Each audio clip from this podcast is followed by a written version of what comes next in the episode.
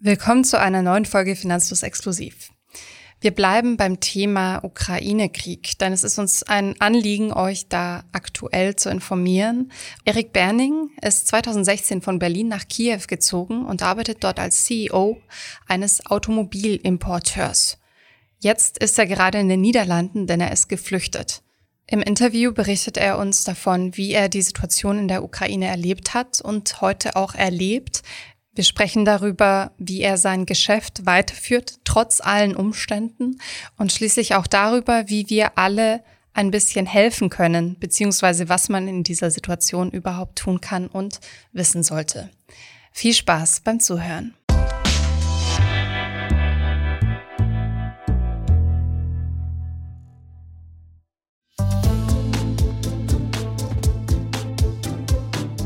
Heute spreche ich mit Erich Berning, der 2016 von Berlin nach Kiew gezogen ist. Hallo Erik. Hallo Anna. Nun wissen wir, dass in der Ukraine ein Krieg stattfindet. Deshalb bist du ausgewandert. Wie geht es dir und wo bist du gerade? Also ich bin gerade heute in Holland angekommen, tatsächlich seit zwei Wochen und zwei Tage jetzt äh, außerhalb der Ukraine. Und erst über Berlin, dann Ostwestfalen und dann jetzt nach Holland mehr oder weniger Familie und Freunde abklappern für eine, für eine Bleibe zusammen mit, äh, mit meiner Frau. Wann habt ihr äh, beschlossen zu gehen? Wir haben beschlossen zu gehen ab dem Moment, wo sowohl die holländische, ich bin halb Holländer, halb Deutsch, äh, sowohl die holländische als die deutsche Botschaft, das war Freitag vor zwei Wochen, haben die angekündigt, alle Deutschen oder Niederländer sollen unverzüglich Ukraine verlassen. Darauf habe ich mich gerichtet. Als dann noch am Samstag sofort kam, dass die KLM, die holländische Fluglinie, schon gar nicht mehr fliegen würde, äh, habe ich gemerkt, dass das wirklich seriös ist und habe ich den erstbesten Flieger äh, äh, genommen, weil normalerweise sind ja die Risikoanalysen von Fluglinien ungefähr gleich und die haben die gleiche Leasingfirmen dahinter. Wenn einer nicht mehr fliegt, dann ist es sehr wahrscheinlich, dass, äh, dass innerhalb von 24 Stunden alle anderen auch nicht mehr fliegen. Und, und jetzt bist du Geflüchteter. Sicherlich. Ja, ich bin hier im Exil und äh, bis auf unbestimmte Zeit. Und wenn man die, die Nachrichten guckt, jeden Tag wird einem deutlicher, dass es viel, viel länger dauern wird, bis dass man überhaupt wieder in die Ukraine zurückkam. Wie geht's dir, deiner Familie, deinen Angehörigen, die vielleicht auch in der Ukraine waren? Ich habe keine, Angehör keine direkte Angehörigen in der Familie, aber ich habe äh, meine Mannschaft ist äh, 350 Mitarbeiter und da sitzen alle noch in der Ukraine und äh, ja, wir koordinieren uns so gut wie es geht jetzt äh, über Distanz, aber das ist natürlich physisch sind alle immer noch gesund, aber psychisch merkst du, dass das wirklich, wirklich hart an sie zerrt. Also die meisten Kurs mit meinen Mitarbeitern, da sitzt die Gegenüberseite, sitzt im Luftschutzbunker und man hört permanent Sirenen abgehen und sagen, sorry, ich muss aus dem Chor, weil ich muss wie im Keller rennen. Von daher, das, das macht schon was mit einem. Manche rufen einen in Panik. Beispiel meine, meine Assistentin, die ruft mich in Panik mitten in der Nacht an, sagt, Erik, es ist so schlimm, kann ich nur mit dir reden, aber ich bin hier ganz alleine in meiner Wohnung. Und äh, deswegen, man, man schläft vielleicht drei Stunden selber auch nur am Tag, weil, weil, weil man permanent äh, dabei ist, versucht, die Leute moralisch zu unterstützen. Du hast gerade von einer Mannschaft gesprochen. Du hast ein Team, denn du bist äh, Geschäftsführer eines Unternehmens in Kiew. Erzähl mal, was hast du dort gemacht oder was machst du vielleicht auch noch? Ich mache es weiterhin. Ja, ich bin der Geschäftsführer von äh, Importeur für Automobile. Ja, deswegen importieren wir Automobile aus, äh, aus Europa. Wir sind der offizielle Partner von äh, einigen Automobilherstellern und die vertreiben wir und äh, warten wir dann in der Ukraine. Und da haben wir natürlich den Importeursbetrieb und auch mehrere Händlerbetriebe. Und da kommt man insgesamt, äh, vor allem in den Händlerbetrieben mit allen Werkstattmeistern und Verkäufern, kommt man schon schnell auf eine große Zahl. Also sind so bei 350 Mitarbeiter. Und was bedeutet der Krieg für dich als Unternehmer mit Mitarbeiterverantwortung und mit mehreren Geschäftszweigen auch sozusagen? Also es ist sehr multidimensional, würde ich sagen. Am ersten geht es natürlich vor allem um die Mitarbeiter, weil man weiß nie, ob man sie jemals wieder sieht. Man muss verstehen, dass von meinen Mitarbeitern, von den 350, sind mittlerweile zehn direkt im Militär an vorderster Front aktiv, 50 sind einberufen in die sogenannten Territorial Defense, das sind Bürgerwachen. Und die laufen halt mit Kalaschnikows über die Straße und verteidigen ihre Straße, verteidigen ihr Wohnhaus. Und das sind alles Leute mit akademischen Hintergrund, die sprechen fließend Englisch, aber die sind da eigentlich alles, ja, stehen dort, wie man das aus den schlimmsten Kriegsbildern sieht. Für die ist das natürlich auch, die, die haben auch noch zum Großteil nie eine Waffe in der Hand gehabt und auf einmal stehen sie dort, kriegen fünf Minuten Schusstraining zusammen mit ihrer Frau und dann kriegen beide eine Kalaschnikow und weil, weil alle bereit sind, bis zum letzten Moment ihr Land zu verteidigen. Und da muss man erstmal sehr viel Respekt für haben, äh, dass Leute so stark an Ukraine, an Ukraine Anschluss an Europa glauben, äh, dass sie da bereit sind, so viel zu opfern, weil sie machen, glaube ich, etwas für die gesamte Weltgemeinschaft, wenn man auch guckt, wie die Unterstützung weltweit ist. Äh, am Ende hat man das Gefühl, dass die Ukraine das Kampf gegen das Böse sind, aber die ganze, für die ganze Welt. Und es geht ja nicht nur mehr um Ukraine. Das ist ja jetzt Krieg, das heißt äh, höchste Eskalationsstufe fast. Und da geht es nicht mehr um Arbeit oder um Tagesgeschäft. Aber du hast gesagt, du bist trotzdem noch in der Position. Also was ist mit deinem Geschäft jetzt? Ist das alles auf Eis? Hoffst du, dass es irgendwann weitergeht? Also sowieso seit, seit letzten Donnerstag existiert Kriegrecht. Kriegrecht bedeutet Force Majeure, also höhere Gewalt. Das heißt, erstmal hast du keine, keine Rechnung zu bezahlen und keiner hat auch Rechnungen dir zu bezahlen. Wir versuchen natürlich für unsere Kunden, äh, unsere Call-Center sind weiterhin besetzt aber nicht zentral, sondern alles verlegt nach Handys von unsere Callcenter-Mitarbeiter, die dann aus dem Schutzbunker anrufen, wenn ein Kunde sagt, oh, ich bin gerade über die Grenze nach Polen gekommen, wo kann ich denn mein Auto zum Service bringen, weil Auto ist jetzt kaputt. Äh, solche Anrufe kriegen wir tatsächlich auch. Ja, das läuft noch operativ. Ansonsten aber alle Händlerbetriebe sind geschlossen, alles, äh, alle Gebäude sind geschlossen. Man muss ja verstehen, alle Männer sind zum, zum Wehrdienst aufgerufen worden. Das heißt, alle Männer dürfen sowieso nicht arbeiten, sondern sollen sich bei der Territorial Defense anmelden.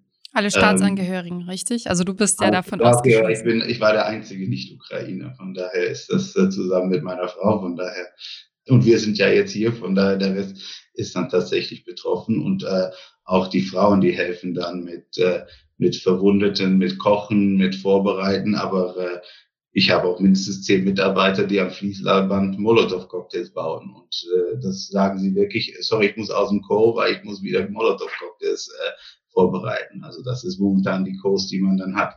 Boah. Aber Fakt ist, alles ist zu, du verkaufst kein einziges Auto, du, also, also Cash Inflow ist null. Und du musst halt mit dem Ersparten, was du dort hast, auf den Konten, musst du halt äh, versuchen weiter zu wirtschaften. Du hast aber auch keine Kosten. Man ist nicht mal verpflichtet, Gehälter zu zahlen unbedingt, aber wir natürlich als westliches Unternehmen machen das. Das heißt, wir, aber sogar das ist technisch sehr, sehr schwierig, weil die Banken arbeiten ja auch alle Mitarbeiter dezentral in U-Bahn-Schächten. Und äh, wir haben ein ganzes Wochenende gebraucht, einfach nur dafür zu sorgen, dass unsere 350 Mitarbeiter überhaupt Geld auf ihre Karten. Aber es läuft weiterhin. Mit viel Mühe hatten wir das dann hingekriegt. Zufällig jetzt gestern am Montag. Heute ist die Lage wie eine andere. Heute kann man niemanden erreichen. Hm. Und du warst jetzt sechs Jahre bis jetzt in der Ukraine. Ja, ja fünfeinhalb. Da hat man ja sich auch schon was aufgebaut. Also welche deiner Güter, welche deiner Besitztümer hast du jetzt erstmal zurückgelassen? Das ist natürlich, die Firma hat, hat ja auch äh, ihre Assets mit Gebäude und so weiter. Fahrzeuge, die natürlich auch dort stehen privat äh, eine Wohnung mit Einrichtung, noch ein kleine Dacia Außenhaus mit, äh, mit Einrichtung, zwei Haustiere, die konnte ich ja nicht mitnehmen. Äh, die sind eine Nachbarin. Also ich habe entschlossen, ab dem Moment, wo ich ausgereist bin und dass der Flugraum geschlossen werden könnte, habe ich auch tatsächlich all mein Geld auf mein äh, holländisches Konto überwiesen. Das heißt, an Cashmittel ist es nicht wirklich äh, ein Problem. Fakt ist auch, die Kreditkarten funktionieren auch immer noch, auch meine ukrainische Karten funktionieren noch. Aber du, du kannst halt kein Geld, du kannst keine Fremdwährung kaufen und du kannst auch nicht ins Ausland überweisen. Das heißt, tatsächlich kann man diese Karten nur leer kriegen, indem man mit Kreditkarte zahlt. Aber das wissen wir beide in Berlin, ist das nicht immer so einfach. Du hast ja schon gesagt, äh, Kriegsrecht gilt. Das heißt, du musst auch keine Zahlungen begleichen, aber bekommst auch kein Geld rein. Machst du dir nicht riesige Sorgen um dieses ganze Geschäft, was du dir aufgebaut hast, was vielleicht jetzt sogar, wir hoffen es natürlich nicht, aber auch Opfer von Attacken werden könnte und einfach nicht mehr dasselbe sein wird. Das steht schon mal fest. Also man macht sich da natürlich sehr viele Sorgen. Wie gesagt, erstmal nur Cashflow heißt, man ist nicht ewig liquide, weil Ukraine auch schon davor ein volatiles Land ist. Das heißt, zu viel Cash wollte man auch nicht da haben. Dementsprechend sind wir in der Lage, vielleicht zwei, drei Monate Gehälter zu zahlen. Die Rest braucht man ja tatsächlich nicht zu zahlen.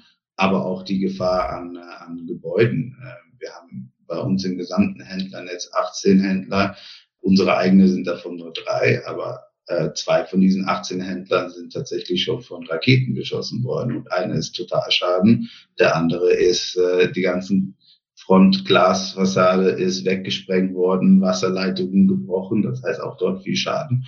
Und im Kriegsrecht greift ja auch keine Versicherung. Von daher, äh, das Gleiche könnte uns passieren. Äh, dazu kommt noch Plünderungen, ist natürlich eine Gefahr. Alle Männer sind aufgefordert worden, in die Armee zu gehen. Das heißt, unser Sicherheitspersonal ist auch nicht mehr da.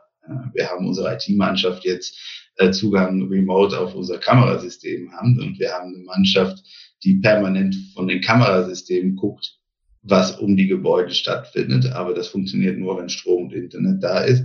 Und sogar wenn was passiert, äh, einzige, was du machen kannst, ist aufnehmen und hoffen, dass es irgendwann mal äh, vor Gericht irgendeine Lösung hat. Aber ansonsten Ansonsten hat man auch Pech. Kann man zugucken, wie man ausgeraubt werden würde. Das ist ja eine große Hilflosigkeit, vor allem dann auch im Ausland zu sein.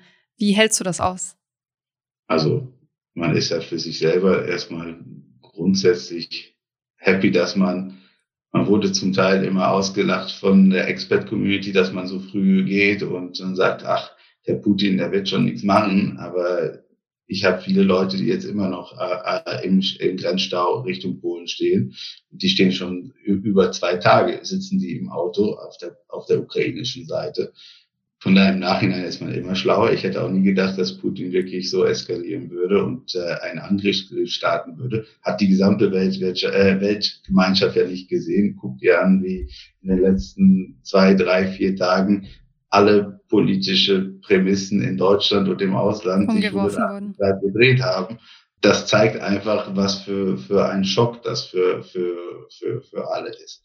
Und natürlich, was man auch denken muss, wir haben über Schaden geredet vorhin, hat man physische Gebäude geredet, vielleicht Autos, die geplündert werden, aber man muss auch die psychischen Schaden sehen. Sogar wenn man zurück wieder in sein Team da kam, das ist so traumatisiert und das Team hängt auch dann stark zusammen und wird einem als Chef auch abrechnen damit, wie man in dieser Krisensituation reagiert hat. Und deswegen bin ich sehr proaktiv, bin sehr vocal, versuche äh, Unterkünfte zu regeln für Geflüchtete, für, von Familien von geflüchtete Mitarbeiter. Man versucht Hilfsspenden zu machen, man versucht selber zu spenden, äh, äh, Transporte zu organisieren. Wir haben unsere Kantine offen und lassen dort kochen für die für die Armee. Äh, wir bieten unsere Autos an, um tatsächlich Truppen, dass sie sich bewegen können. Und ja, man muss einfach alles machen, weil ansonsten ist man der geflüchtete Chef, der danach schön zurückkommt. Dann kommt man zwar zurück, hat man Gebäude, aber wird man keinen einzigen Mitarbeiter mehr haben, der bereit ist, für einen zu arbeiten. Also ich sehe, du bist dir deiner Verantwortung bewusst und tust, was du tun kannst, obwohl es für dich wahrscheinlich jetzt auch eine sehr aufreibende, traumatisierende Situation war. Du hast gesagt, du hättest das nicht erwartet, dass es so eskaliert. Hast du einen solchen Konflikt oder allgemein einen Konflikt als Worst-Case-Szenario in deiner unternehmerischen Kalkulation mit eingepreist? Natürlich ist äh, Ukraine als äh, hat keinen sehr hohen Multiple als Land, weil das Risiko, das äh, Country-Specific Risk, so wie man das nennt, ist sehr hoch. Das hat mehrere Faktoren. Das kann Exchange Rate sein, das kann äh, aber auch geopolitische Themen sein.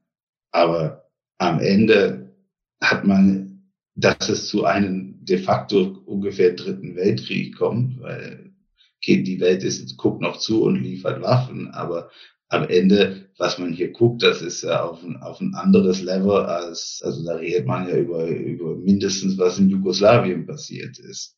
Und, äh, und ich glaube sogar mit das Schlimmste seit dem Zweiten Weltkrieg, zumindest auf dem europäischen Kontinent.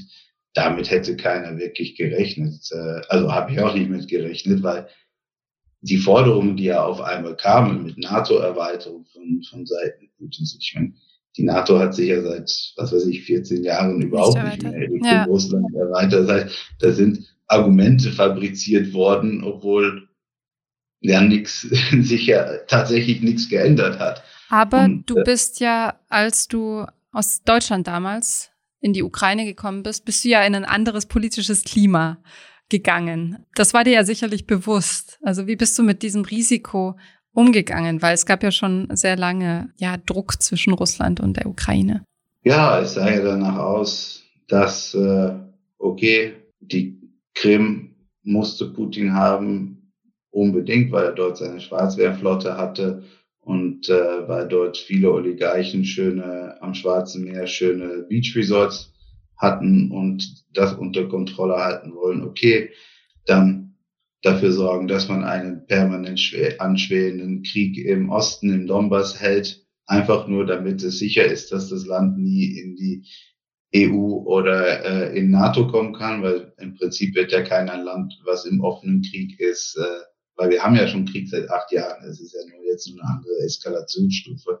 Also ich bin davon fest ausgegangen, okay, der wird permanent angeschwelt bleiben einfach damit der Status quo irgendwie behalten und dass, äh, dass Russland mit dem Status quo eigentlich ganz happy sein wird. Aber ich denke, ich bin ja tatsächlich fünfeinhalb Jahre da gewesen, so wie die Ukraine sich entwickelt hat, wirtschaftlich, aber auch von der Mentalität, wie sich alles geändert hat in dem Land, wie alles jünger, frischer, europäischer äh, geworden ist in so kurzer Zeit. Und dann auf einmal wurde auch noch der Mindestlohn in Ukraine höher als in Russland. Ich denke, das sind eher die Erfolge der Ukraine, was ein innenpolitisches Problem äh, oder Risiko mit sich mitgebracht hat. das Russland. heißt, auf der anderen Seite waren das die Dinge, die dich, ja, die dich dazu geführt haben, auch dort ein Unternehmen aufzubauen. Oder was war der Grund? Warum Ukraine?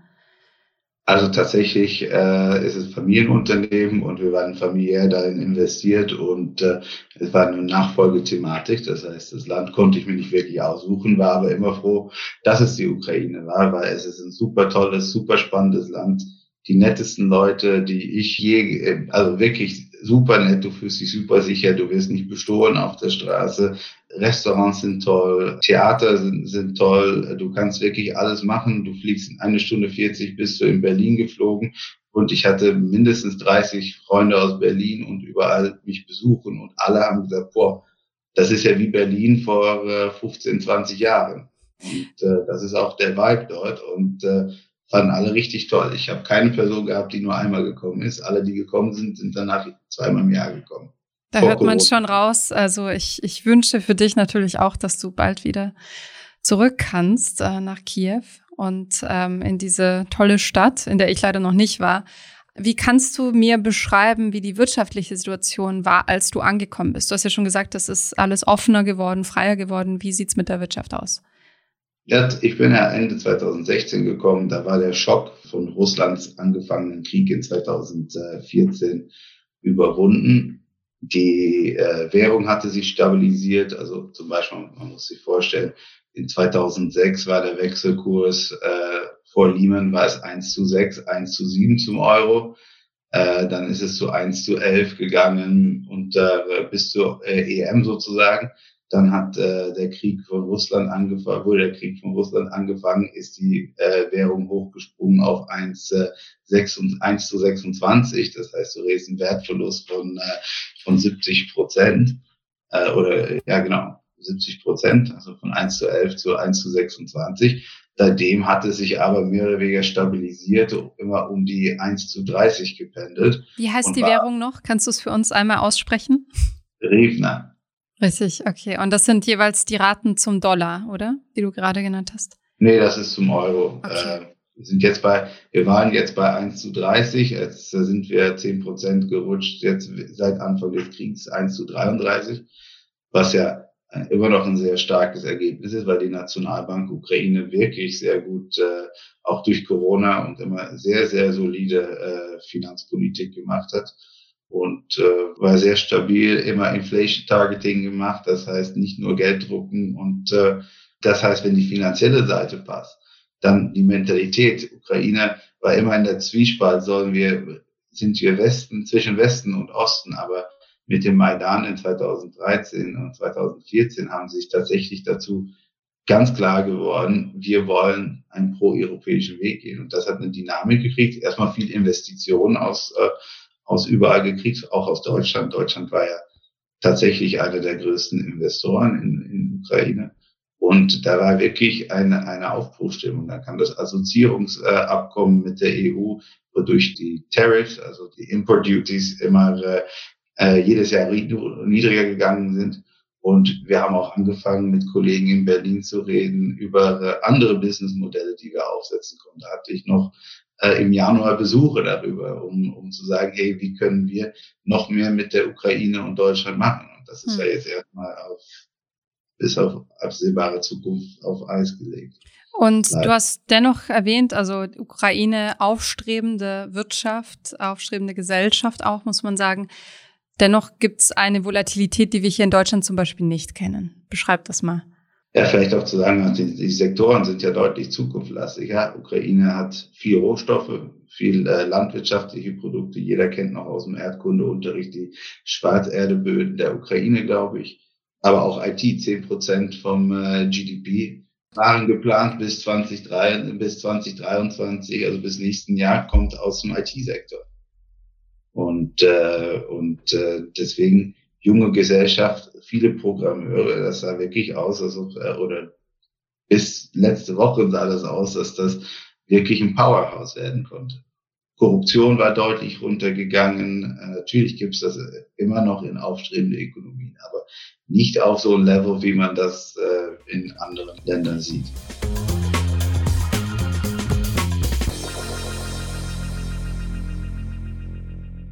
Und du hast gesagt, du hast ähm, deine Kreditkarten noch und die sind noch im Einsatz. Ähm, das Geld hast du aber auf dein niederländisches Konto überwiesen? Das meiste. Also das, was noch auf der Ukraine ist, das kann man immer noch nutzen. Okay. Und ich habe gehört aber, dass in der Ukraine Bargeld noch eine höhere Bedeutung hat als bei uns. Warum ist das so? Also momentan gibt es dafür einen ganz einfachen Grund, weil das Banksystem mehr oder weniger am Boden liegt. Du kriegst kaum eine Überweisung gemacht. Und wenn du nicht überweisen kannst, dann kannst du auch, wenn ein Supermarkt Sachen hat, kannst du, okay, Kreditkarten funktionieren meistens noch, ja, aber Überweisung zwischen Firmen funktioniert jetzt nicht. Das heißt, jetzt hat Bargeld, wir haben momentan, es gibt ein Bargeldlimit von 15.000 Griffas, das ist so 500 Euro pro Tag, was man pro Karte abrechnen kann. Wir geben jetzt auf die Firmenkarten von unseren äh, Senior Management, überweisen wir jeden Tag Geld, damit sie ganz kurz zwischen den Schuss, äh, äh, Schusssalven zum ersten ATM laufen, zu, zum Geldautomaten, dort die 500 Euro rausziehen und die legen wir jetzt bei den Mitarbeitern dezentral in ihre Häuser, dass wenn wir mal Sicherheitspersonal kriegen könnten, dass wir, wir können ja kein Geld überweisen, damit wir sie wenigstens in Cash zahlen können. Das heißt, im Krieg ist Cash immer King. Also von daher ist das super wichtig. Äh, davor hat es in Ukraine eine Rolle gespielt, aber deutlich runtergesetzt, weil es wurden sehr strenge Regeln eingeführt worden, um äh, sehr strenge Gesetze. Du kannst äh, die eigentlich Bargeld, große Bargeldzahlungen komplett äh, unmöglich machen. Du kannst, glaube ich, maximal 1000 Euro pro Tag im Bargeld irgendwie was bei, bei zahlen. Und äh, ansonsten kannst du es gar nicht bei der Bank abgeben. Und mit 1000 Euro kommt man ja bei vielen Sachen. Also ohne es, also kommt man bei den großen Sachen, kommt man nicht sehr weit. Nein, das stimmt. Jetzt wird ja vor allem viel über Russland und Sanktionen gegen Russland gesprochen. Ähm, Russland ist quasi vom internationalen Zahlungsverkehr komplett ausgeschlossen. Du warst ja Unternehmer in der Ukraine, also im Nachbarland. Hattest du auch Geschäftsbeziehungen mit Russland? Bist du davon betroffen? Also wir hatten sowieso keine Geschäftsbeziehungen mit Russland und das haben wenige ukrainische Unternehmen, zumindest keine neue aufgebaut. Es gibt noch ein paar so Geflechten von Banken, die vielleicht dann lokal vertreten worden sind, aber die wurden alle in separaten Firmen aufgebaut. Das heißt, eigentlich war die Geschäftsbeziehung äh, zu Russland eh schon sehr niedrigem Niveau, weil da sehr viel Zollkontrollen gibt. Es gibt da sehr viel äh, auch, äh, auch, auch Verbote um Investieren zwischen den beiden Wirtschaften von beiden Seiten. Es gab ja auch schon seit 2014 keine Direktflüge mehr nach Russland. Das heißt, du konntest immer nur über Belarus fliegen, über Minsk. Von daher Geschäftsbeziehungen gab es kaum. Ähm, natürlich die Automarke, für die ich vertreten, die hatten auch Vertretungen in Russland.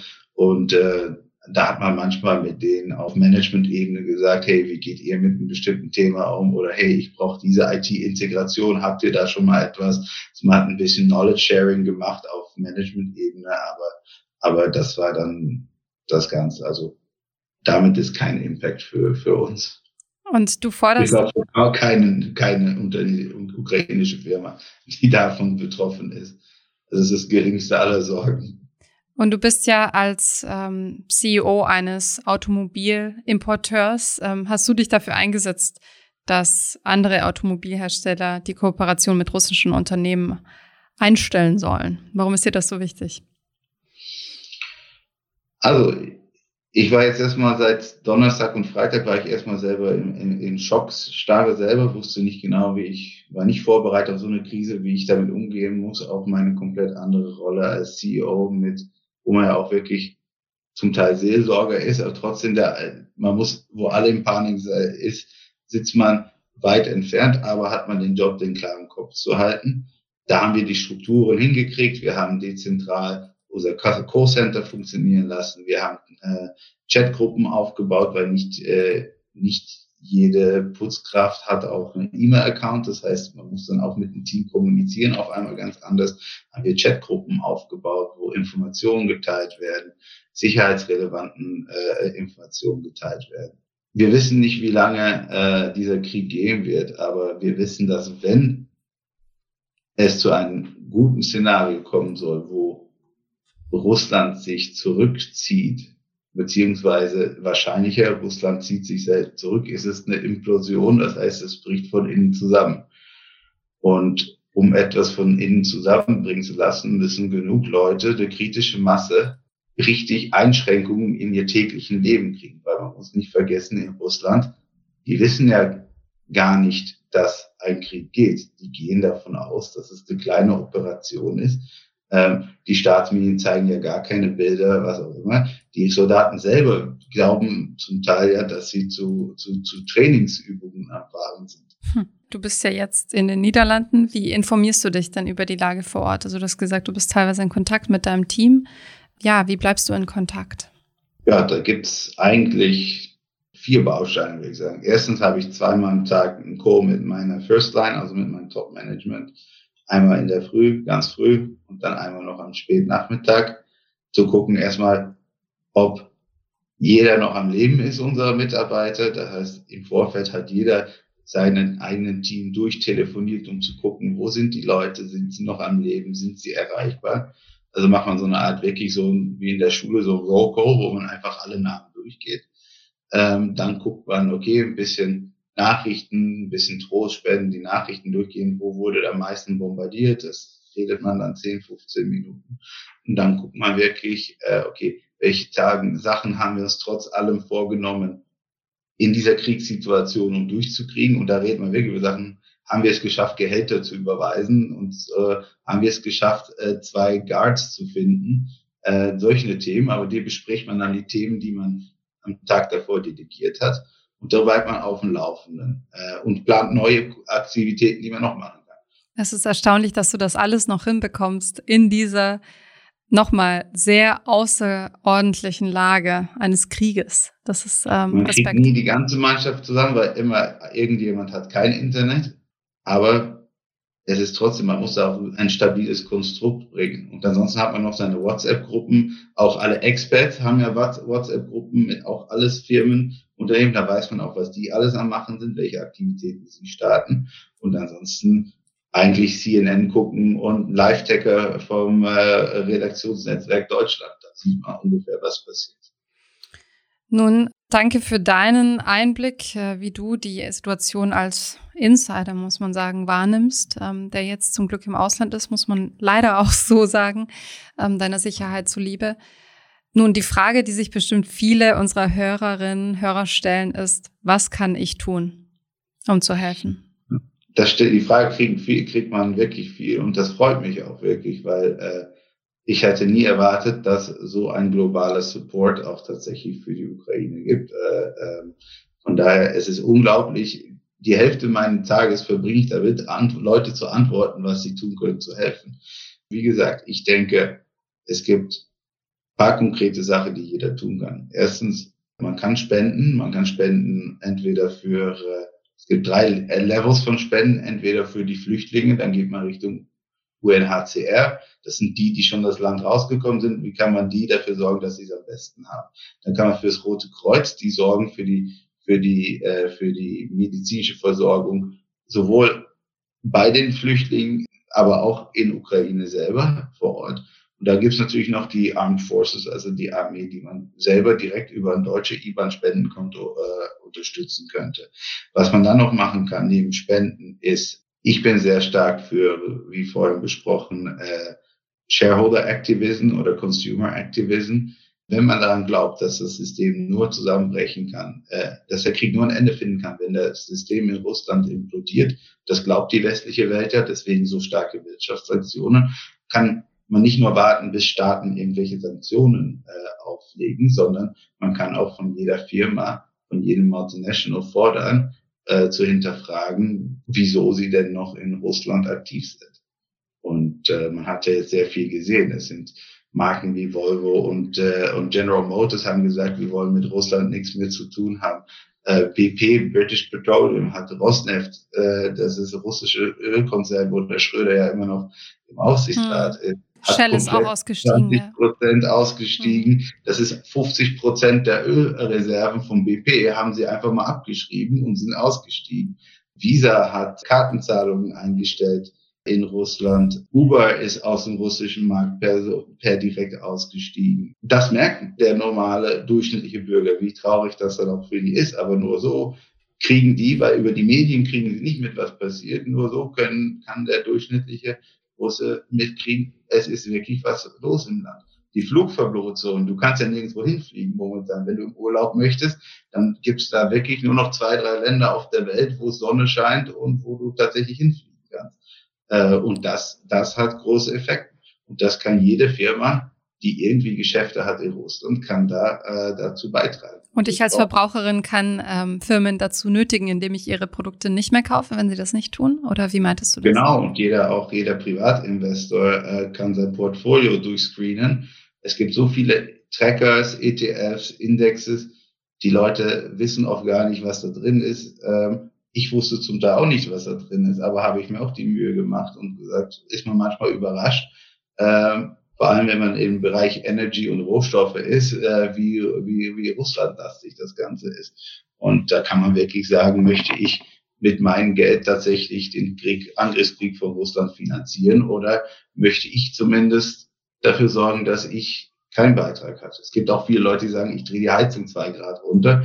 Klingt vielleicht banal, aber hat auch einen echten Impact. Macht auch was aus, ja. 80 Prozent äh, vom Gas, Heizungskosten fließt direkt in die Staatskasse Russland. Das sind auch kleine Sachen. Jeder könnte was machen und, äh, und so soll man es auch angehen. Dritter Punkt, und dann bin ich auch schon fertig, äh, Spenden Geld kann man auch in Güter machen. Wie gesagt, sehr viele Leute versuchen, äh, äh, alte Schlaf, äh, äh, also Schlafsäcke, Jacken und so zu spenden. Gibt richtig viel, fast in jedem Dorf wird was gesammelt. Äh, da kann man mal gucken, was auf dem Dachboden liegt und das äh, dort abgeben und natürlich auch Unterkunft bieten für die Flüchtlinge. Wir gehen davon aus, dass fünf Millionen Flüchtlingsstrom mindestens fünf Millionen Leute ist. Ukrainer sind super nettes Volk, die werden super dankbar sein, äh, wenn man irgendwo ein Gästezimmer hat, wo sie erstmal unterbleiben können. Äh, ich kann dir garantieren, dass das eine sehr, sehr positive, bereichernde ähm, äh, Experience ist. Ich werde die ähm, Links zu den Spendenseiten in unsere Shownotes packen, sodass diejenigen unter euch, die das jetzt hören und die das interessant finden und die auch was tun wollen, handeln können. Erik, danke auch, dass du uns den Tipp gegeben hast, dass man als Investor, auch wenn man nur Kleininvestor ist, auch was tun kann, indem man mal sein Portfolio checkt und so ein bisschen aufräumt. Ja, ich danke dir wirklich sehr dafür, dass du so spontan mit uns so offen gesprochen hast. Und ich wünsche für dich, für deine Familie, für deine Mitarbeitenden wirklich nur alles Gute und hoffe, wie alle gerade, glaube ich, die zuhören, dass es sich bessert. Anna, vielen Dank und äh, hat mich Spaß gemacht. Dankeschön.